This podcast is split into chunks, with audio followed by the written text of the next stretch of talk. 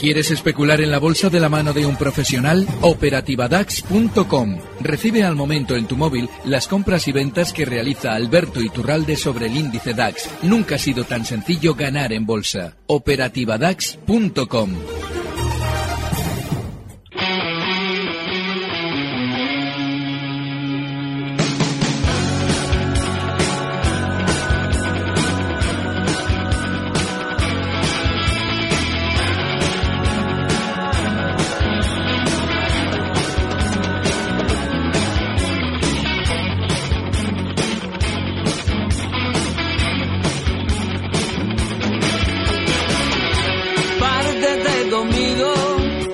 cuartito de silencio. Préstame esta noche tu maleta de los sueños. Don Alberto Iturralde, Días de Bolsa.com, buenas tardes. Muy buenas tardes, doña Laura. Vaya marcha para el consultorio, para la charla que vamos a mantener esta tarde. ¿Por qué motivo? A ver, me acuerdo mucho de usted en esta tarde de Radio Bolsa, porque cuando el mercado se pone nervioso digo, uy, a lo mejor es que es buen momento para entrar, no lo sé, ¿eh? Y para salir, fíjate. eh, Para salir, últimas- está bien, está bien, está bien. Estas últimas semanas, como te decía, uy, vamos a empezar con la campaña de concienciación de stops. Bueno, pues no me gusta nada lo que estoy viendo en el mercado, no me gusta nada, nada, pero nada, ¿eh? No me gusta nada que un índice esté cerrando en mínimos de la sesión como hoy nuestro IBEX y salga el Fondo Monetario Internacional a decirnos que somos muy guapos, es decir, no apliquen stops, quédense ustedes dentro mientras esto cae. Muy mal, no me gusta nada lo que estoy viendo. Además, de verdad, ¿eh? en ese sentido, estoy preocupado precisamente porque veo tranquilidad mientras hay un montonazo de valores que están tremendamente fuertes a la baja, incluso valores que en otras ocasiones han funcionado especialmente bien, como por ejemplo Avertis y Bolsas y Mercados. Así es que ojo, porque yo estoy convencido de que eso de vender en mayo siempre ha sido en general buen negocio en este año. Vamos a ver porque efectivamente habría sido buen negocio vender en mayo y ahora entenderemos también porque llevamos tantos meses después de haber subido con estos políticos diciéndonos que España va fenomenal.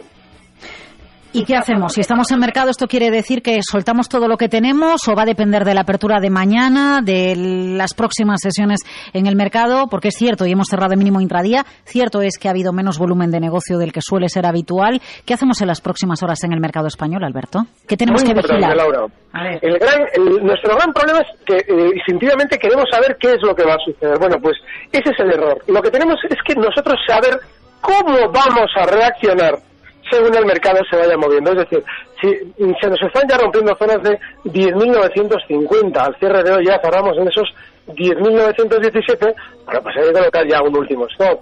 Por ejemplo, durante la sesión de mañana, vale, el que se ha quedado dentro tiene como, hemos tenido un gran movimiento lateral durante los últimos meses, pues tiene una zona de soporte clara también en los 10.850.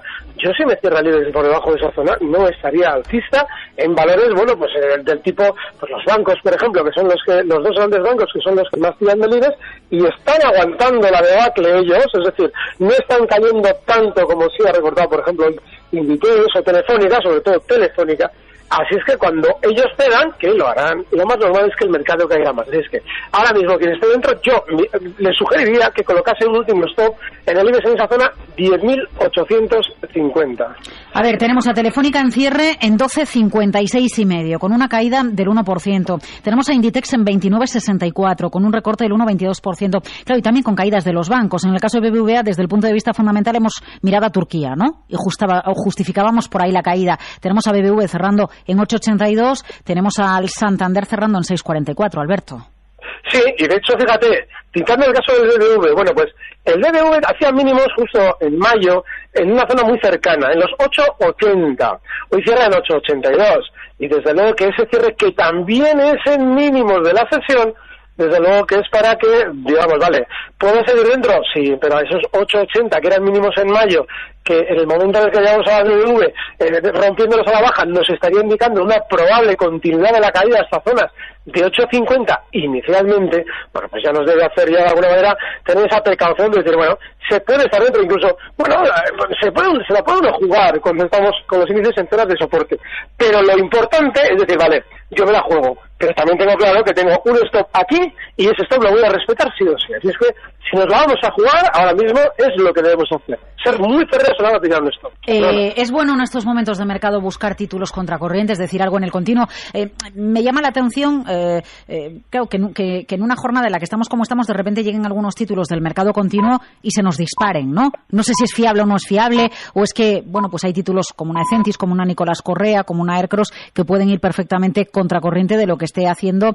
el mercado de manera general, Alberto. Sí, de hecho, fíjate, estos valores no solamente, claro, ahora quizás los estemos viendo más, porque como todo en el mercado de alguna forma está negativo, pues lógicamente una Ecentis que rebotaba hasta 0,81 desde el cierre el viernes pasado en 0,77, bueno, pues lógicamente es un rebotón. Ahora, pasa, pasa algo importante. Estos valores han sabido también ser especialmente negativos cuando todo el mercado ha subido. Y si miramos cuál es su historial, es decir, qué recorrido han venido haciendo en los últimos años, desde luego que las tendencias bajistas son clarísimas, sobre todo en el caso de Centis. De manera que, claro, eh, se están autocolocando ellos en la publicidad cuando todo el mundo está dormido, ellos sacan la cabeza para que les miremos. Y yo, personalmente, en un valor con esa historia, no estaría bajo ningún concepto hagan lo que hagan a corto plazo. 912833333 si quieren charlar con Alberto Iturralde desde Días de Bolsa, oyentes arroba capitalradio.es, llama Antonio. Buenas tardes, Antonio. Hola, buenas tardes. ¿Qué tal está?